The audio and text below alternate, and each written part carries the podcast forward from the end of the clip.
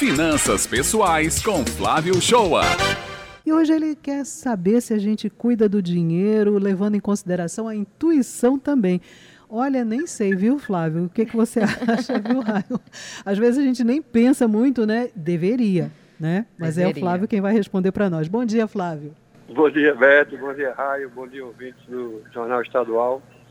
Essa semana eu estava com uma roda de amigos e apareceu esse assunto. Eu achei pertinente a gente trazer para a coluna dessa semana, porque a gente já tocou nesse assunto aqui. Mas nunca é bom repetir isso aí, né? A gente levar em consideração de que a intuição é bom ou não para levar em consideração para administrar o nosso dinheiro. Né? Algumas pessoas eu acho que naturalmente são mais propensas a lidar melhor com o dinheiro. A gente tem exemplos disso aí.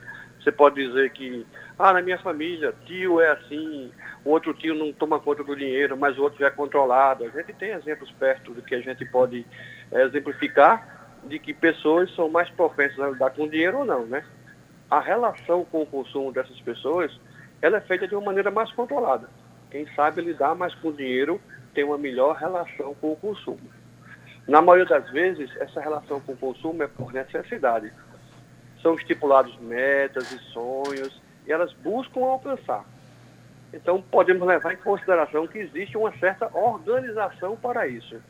A intuição, ela existe, mas ela não é levada como primeiro ponto nessa relação com o dinheiro. Isso pode acontecer por causa de diversos fatores, como uma educação financeira já na infância, a experiência com os pais, ela é muito causadora disso.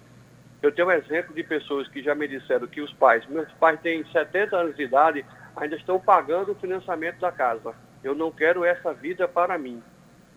Ou quando o pai tem uma educação financeira de sucesso e repassa isso para o filho também. Também por experiências ao longo da vida em que se tomou a decisão em algum momento de partir para uma vida com educação financeira. Então essas pessoas são mais propensas a lidar com o dinheiro mas existe uma organização para isso. Agora, tem muita gente que costuma levar a vida e suas decisões com a intuição em primeiro lugar. Eu não posso afirmar que não vai, dar, que não vai ter sucesso. Podem até ter sucesso. Mas eu quero afirmar que é a maneira mais arriscada de lidar com o seu dinheiro. São aquelas, eu acho, que a relação com o consumo não é bem resolvida. As pessoas que estão o tempo todo levando a administração do seu dinheiro, elas não têm uma relação com o consumo bem resolvida.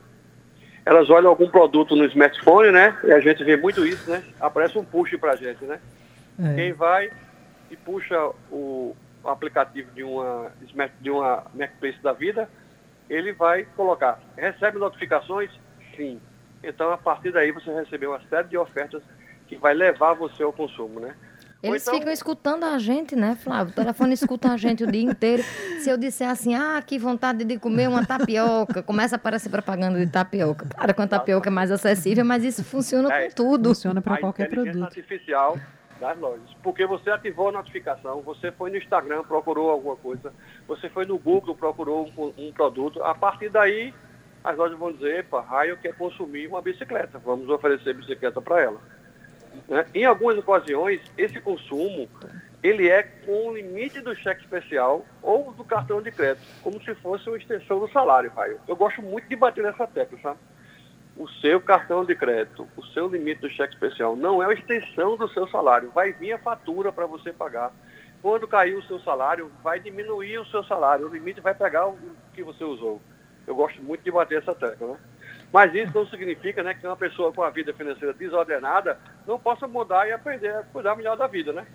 É. Para isso, o que você estava colocando, né, desde o início do, da sua fala aqui na coluna, é justamente essa questão do planejamento, né, que a gente pode desenvolver e aprender desde pequenininho, desde criança, né, para não se guiar tanto pelo desejo, digamos assim. Mas há esperança para quem não aprendeu isso desde a infância, né, Flávio? Isso, contrato Flávio. Para isso ocorrer, né, a decisão familiar, juntar a família, de virar a chave é muito importante. E assim, não é uma corrida de 100 metros. Corrida de 100 metros está nas Olimpíadas daqui de Tóquio. É a, faz parte do atletismo, é a, a, prova mais nobre do atletismo. Então não faz parte, com a educação financeira, correr por 100 metros. É, a principal estratégia para mim é resolver e amadurecer a sua relação com o consumo, né? O consumo desenfreado, ele pode ser um hábito com várias causas. Tem gente que compra para se sentir bem. Tem gente que quer estar tá sempre na moda. Tem gente que sofreu alguma privação financeira no passado, quer aproveitar. Né?